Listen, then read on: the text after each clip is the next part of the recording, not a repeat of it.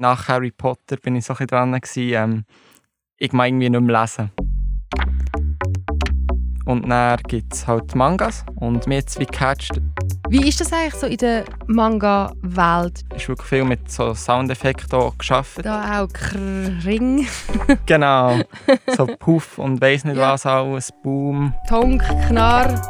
Über den Bücherrand. Zu verschiedenen Themen schauen wir mit unseren Orel Fürsli ExpertInnen in Bücher hinein, aber auch über den Bücherrand hinaus. Hoi. Du bist hier bei «Über den Bücherrand» gelandet. Mein Name ist Sarah Christen und as always rede ich heute mit einem Gast über ein Thema, das Ihnen unter den Lesefinger brennt. Heute geht es um Mangas, also Comics oder Graphic Novels, die den Ursprung in Japan haben. Und die sind ja unglaublich beliebt. Und sie haben auch eine enorme Vielfalt an Geschichten und Genres zu bieten. Also egal, ob du dich für Abenteuer, Romantik, Fantasy oder Sci-Fi interessierst, es gibt immer ein Manga, das den persönlichen Geschmack trifft. Ich weiß aber auch gar nicht, wo anfangen. Also wie finde ich jetzt genau das Manga? Wie erkenne ich, was mir am besten gefällt? Und was muss ich überhaupt fix gelesen haben? Du merkst, es sind viele Fragen herum und darum bin ich umso glücklicher, dass ich heute den Jan Jonki bei mir dabei habe. Er ist sozusagen mein persönlicher Guide durch die Manga-Galaxie. Normalerweise arbeitet er aber in Orel Füssli-Filiale bei der Spitalgasse in Bern. Schön, bist du da. Hallo. Hallo, Sarah. Hey, du hast Mangas mitgebracht heute. Du hast sie auch ähm, da bei uns im Studio mit dabei. Ganz dünne und aber auch ganz dicke Klunker sind da dabei. Ähm, wieso hast du dich für Mangas entschieden? Also Mangas habe ich eigentlich seit ich ein Kind war, also seit 9 eigentlich gang, also hat, das hat angefangen mit dem. Es ist nicht wie bei vielen anderen das klassische Comic gewesen. es ist wirklich das Manga gewesen, wo mir als erstes ein bisschen in den Blick ist gesprungen.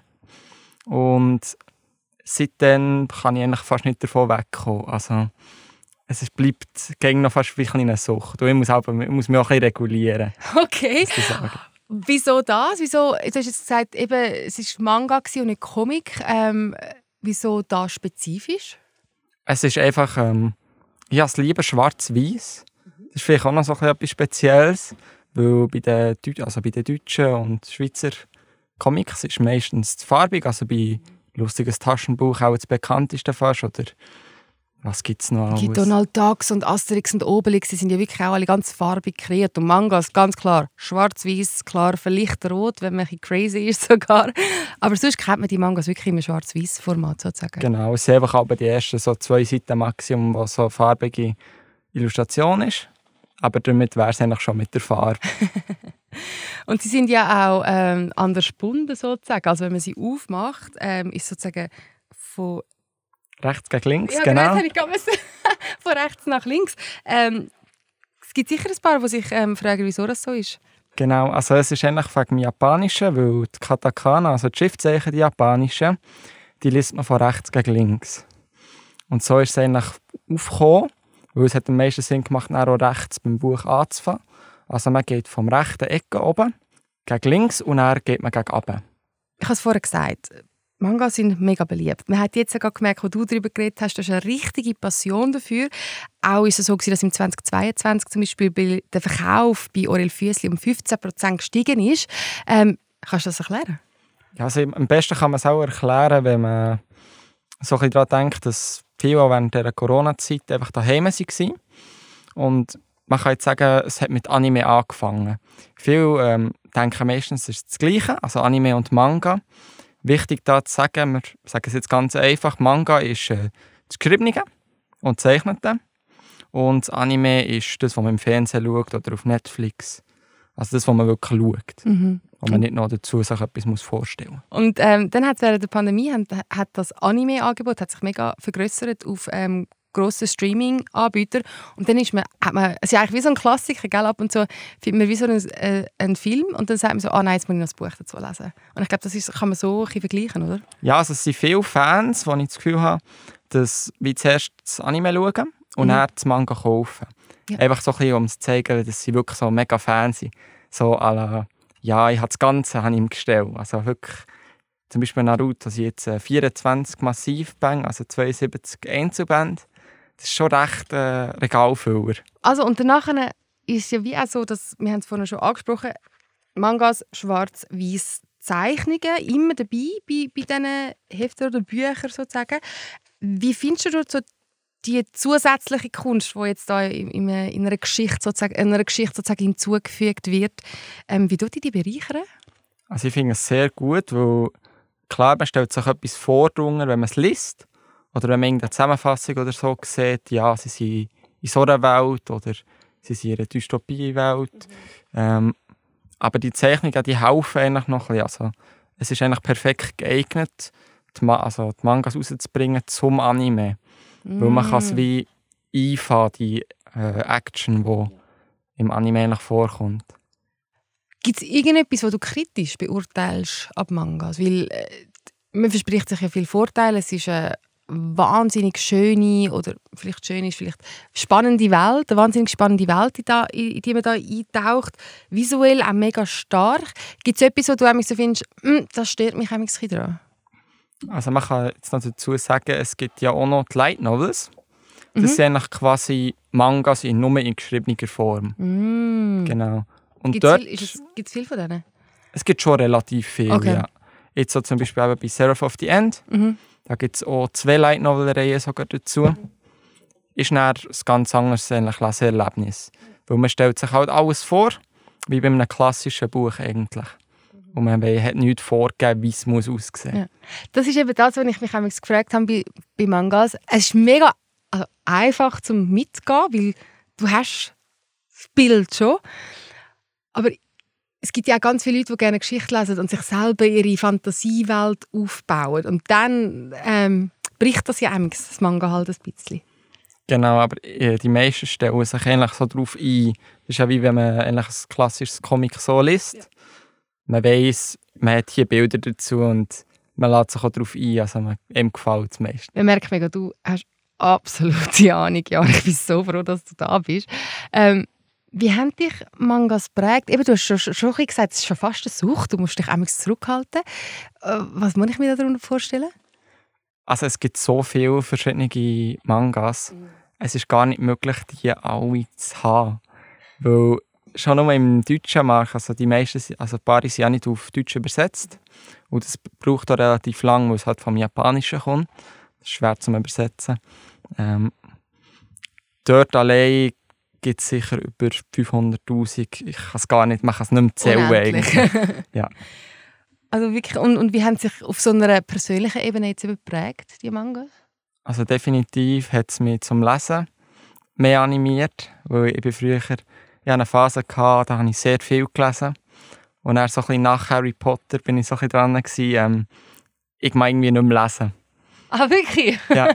okay. Und dann haben wir geschaut, was es gab. Es gab Greggs Tagebuch zum Beispiel. Ja. Das vielleicht eines der bekanntesten Deutschen ist. Mhm. Ähm, und dann gibt es halt Mangas. Mhm. Und ich habe es dann mehr wie gecatcht, dass es ein Stück japanische Kultur ist. Ja. Und habe das ganze Japan, auch das Essen und alles, mhm. habe ich wirklich mega cool gefunden. Und es ist auch eines von meinen so Lieblingsessen, das ja. japanische, ja. Ja, es ist so spannend, wie, wie, wie, wie Mangas wirklich vor allem eben die japanische Kultur einmal näher bringen so auf eine ganz andere Art und Weise, wo ich glaube, andere Länder, Kontinente, Kulturen äh, weniger Zugang können schaffen Und mit Mangas hast du wirklich einfach so einen Einblick in so vieles. Ähm, und lernst auch viel über, über das Land oder über Geschichte, je nachdem. Das finde ich eben auch einen absoluten Mehrwert irgendwie auch. Ja, das ist ein sehr guter Einstieg mhm. halt so in die ganze japanische Kultur. Ja. Also viel sind eben auch die Orte und Namen. Mhm. Man merkt, sie sind relativ kompliziert. und darum also ich muss sagen, Respekt auch an die Leute, die bei den Animes die deutsche Synchronsprache machen. Weil dort ist wirklich, das ist ganz stark, was die für eine Arbeit leisten. Du hast vorhin schon gesagt, 500'000 und endlich gefühlt viele Mangas gibt es auf dieser Welt. Und du hast die Herausforderung gehabt, mir nur eine Handvoll sozusagen mitzubringen. Welche Titel sind das jetzt?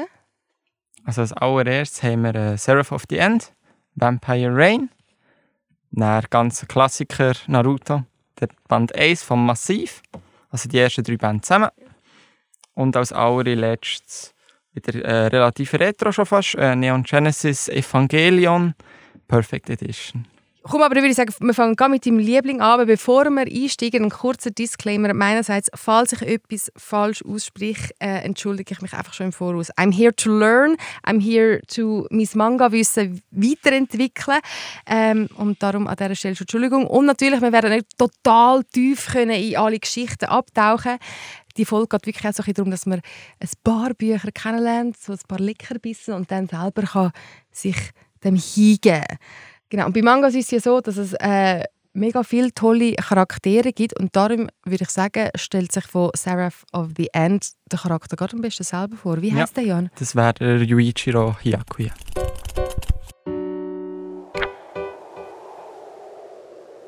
Mein Name ist Yuichiro Hyakuya. Aufgewachsen bin ich in einem Waisenhaus. Als ich zwölf Jahre alt war, sind auf einmal alle Menschen die älter als 13 Jahre alt waren, gestorben. Danach sind die Vampire gekommen und haben uns Kinder mitgenommen.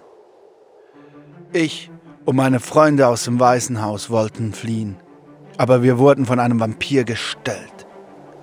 Er hat alle niedergemetzelt, nur ich konnte entkommen. Nun bin ich Kadett in einer Dämonenarmee. Wenn ich meine Ausbildung fertig habe, werde ich Jagd auf die Vampire machen. Oh, ich werde mich rächen.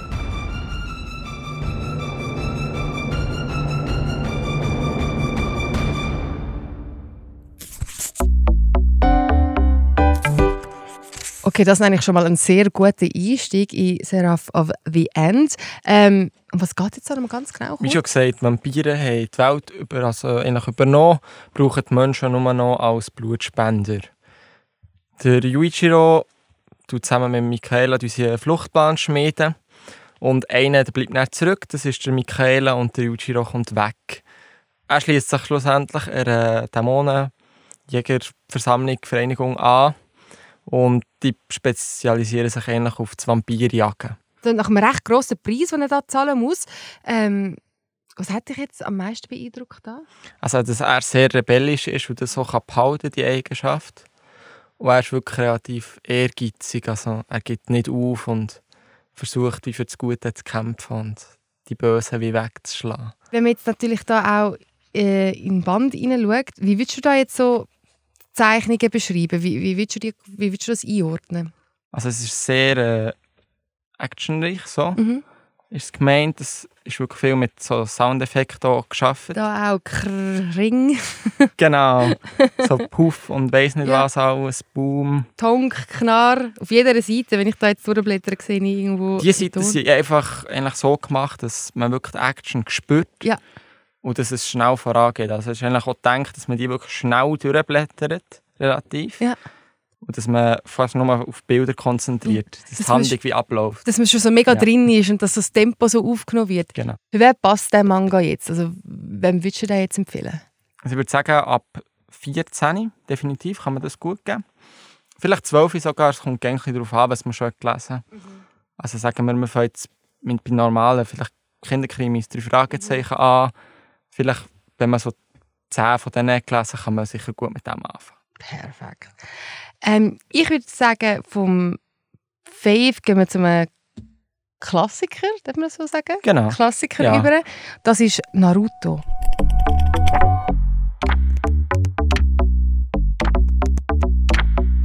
Erzähl mal, was passiert dort? Also Naruto ist eigentlich so ein bisschen der, nicht der klassische Held.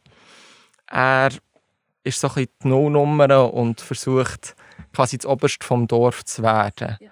Auf der Reise zu dem ähm, trifft er viele Leute und hat Schwierigkeiten, teilweise auch Kollegen zu machen, weil er eben nicht so der Supertyp ist. Wie viele Bänder gibt es von Naruto?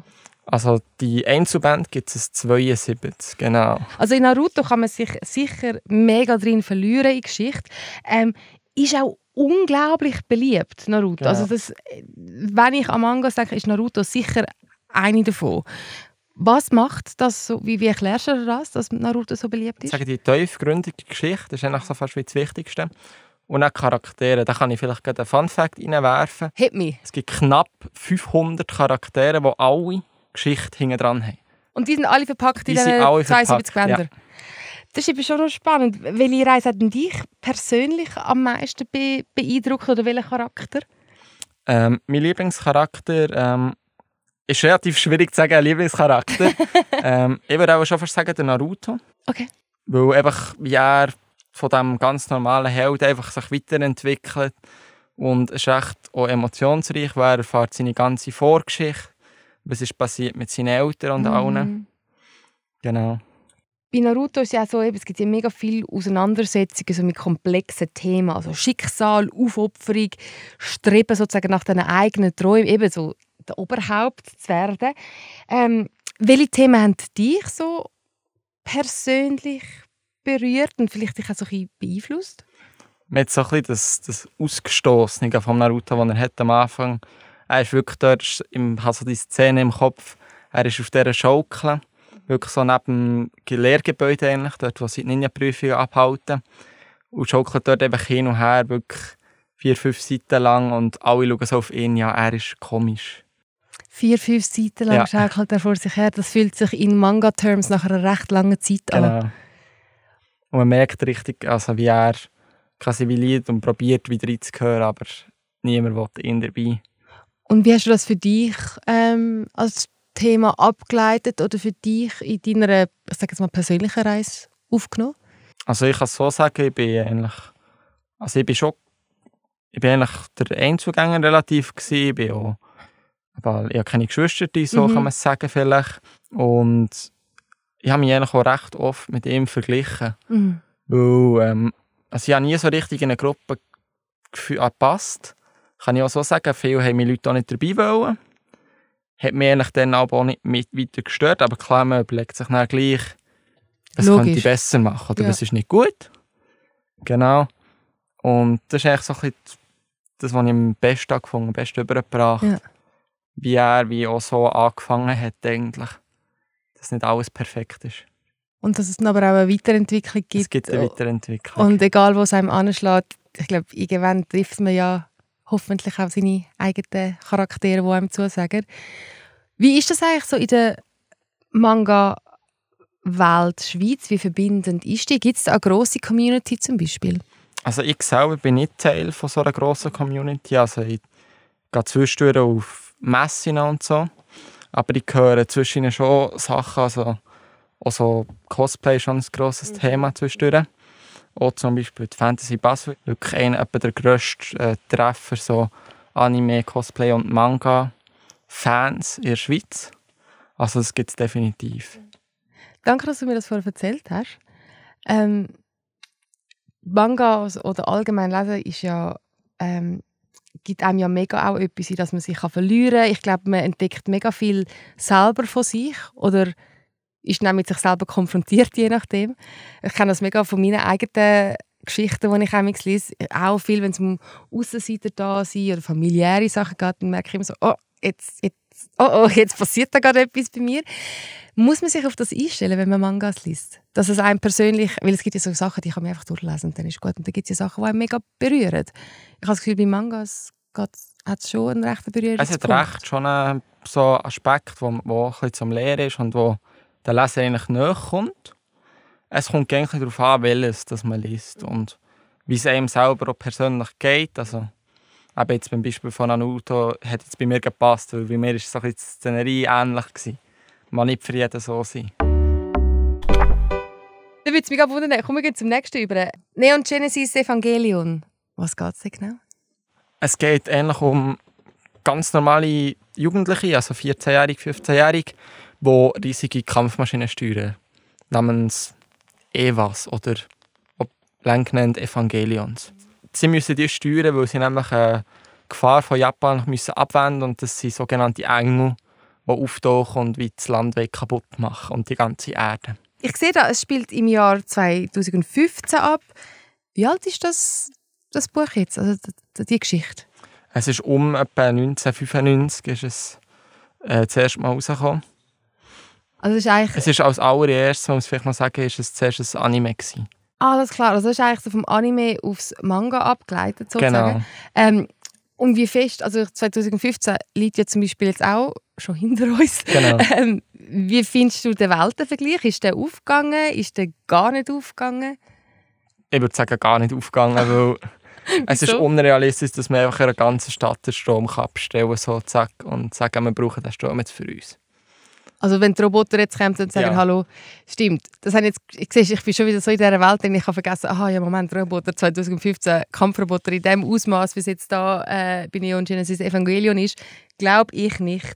Ähm, was ist dir sonst noch so an, dem, an dieser Geschichte, an diesen Zeichnungen aufgefallen, wo dir, so dass du gefunden hast, hey, das müssen wir kennenlernen? Also es ist sehr, also man könnte auch sagen, es ist philosophisch teilweise, und es hat so ein bisschen äh, auch die psychischen Kämpfe eben, also das Emotionale mit den Depressionen und allem, weil es ist eben auch so, der Shinji hat nicht richtig Kollegen, versucht nach ein paar Und der Shinji ist ähm, der Haupt Hauptfigur, Genau. genau. ja.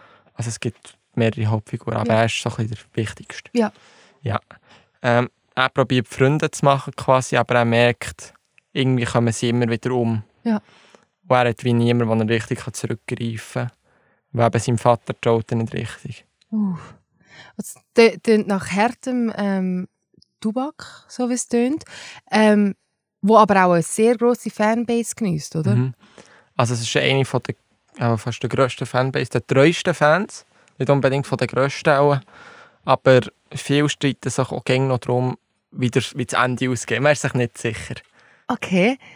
Also geht es ums Ende oder was macht es sonst noch so aus, dass, dass die Leute so loyal ähm, und Fan sind von dieser Geschichte? Sie, sich auch, äh, sie zeigen sehr viel Sympathie für den Schöpfer, also der Hideoki Anno, der das äh, schon ähnlich, also das Universum hat geschaffen.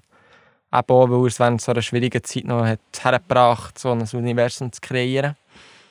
Und wie perfekt er das eigentlich in die Charaktere hat reingebracht. Was macht es so gut aus? Also was, was ist so die Perfektheit oder was macht die Welt so toll? Weil äh, ich, für mich ist jetzt so die Welt, sie ist super krass, aber eben ich als Laie, ich kann, kann jetzt wie gar nicht so unterscheiden, okay, uh, mega gute Welt oder tolle Welt Mhm. oder spannende Welt. Vor allem noch mit dem Bezug auf 2015, also Ja. in einer Welt, wo ich eigentlich schon drin war. Aber was macht sie so krass, so gut? Man kann den Charakteren sehr gut folgen. Mhm. Also man versteht wirklich ihre Handlungen. Das ist auch besser als bei jedem anderen, den ich kenne. Also man verknüpft sehr stark mit den Charakteren und man wird fast so fast emotional. Also man wird traurig, wenn irgendjemand stirbt oder wenn ein Ereignis ist oder irgendein Gespräch beendet ist worden. Also ich bin total fasziniert und habe jetzt schon eben richtig Bock, also nicht in den Zug einzusteigen und wegzufahren, weil es mich nicht interessiert, sondern ich will das jetzt wirklich testen, ich will jetzt mal ein Mango lesen. Aber eben, es ist eine überfordernde Welt. Es ist eine Welt, über die wir Stunden, Stunden, Tage, Wochen lang reden können. Jetzt meine Frage an dich, Jan, zum Abschluss ist so, wie fange ich am besten an? Wenn ich jetzt so finde, so, wow, krass, ich will mich dem hingeben, ich will mal diggen, ich will mal herausfinden, was mir persönlich gefällt, wie mache ich das? Ähm, also ich würde sagen, viele werden irgendeinen Vorschlag geben, also sei es Naruto oder Dragon Ball, was halt auch sehr beliebt ist. Mhm. Aber wenn sie, ich würde eigentlich quasi so ein bisschen wie die eigene Entscheidung so bevorzugen. Einfach mal vor einem Manga gestellt stehen, so ein bisschen ein paar reinschauen, schauen, was einem so ein bisschen gefällt. Man kann auch nochmal vor Optik gehen. Das erste Manga ist eigentlich so ein bisschen das, was einem ein bisschen prägt durch das ganze Lesen. Und das, was man definitiv nicht machen sollte, ist irgendwo online schauen, ja, welches Manga lese ich als erstes. Okay. Weil man sollte wirklich selber, man hat doch ein bisschen mehr Emotionen dahinter, wenn man wirklich einfach mal hergeht und das erste hat. Wenn es mal nicht so im Mainstream ist. Das finde ich mega schön. Anstehen, durchblättern, fühlen, was einem anspricht und dann einfach mal eintauchen und schauen, wo es einem hinführt. Genau. Hey Jan, danke viel, viel mal. Hast du mir einen kleinen Startschuss gegeben in die Welt der Mangas? Ich danke dir mega fest für deine Offenheit und Ehrlichkeit und deine absolut krasse Expertise. Ähm, darum wirklich, danke viel, viel mal, bist du da gewesen. Ja, merci vielmals dir, Sarah. Danke, dass ich meine Meinung dürfen und meine Ansichten teilen. In der nächsten Folge steht schon unser Jubiläum an. Über den Bücherrand wird ein Jahr alt. Und ich würde dir ja jetzt schon gerne verraten, um was es sich handelt und was wir machen. Aber das Problem ist, ich weiß es nicht. Und zwar werde ich einfach wie überrascht in der nächsten Folge. Ich werde auch schon ein nervös. Darum wünschen wir Glück und man sieht sich dann. Tschüss zusammen. Über den Bücherrand. Jetzt auf Apple Podcast, Spotify und auf orelfüssli.ch.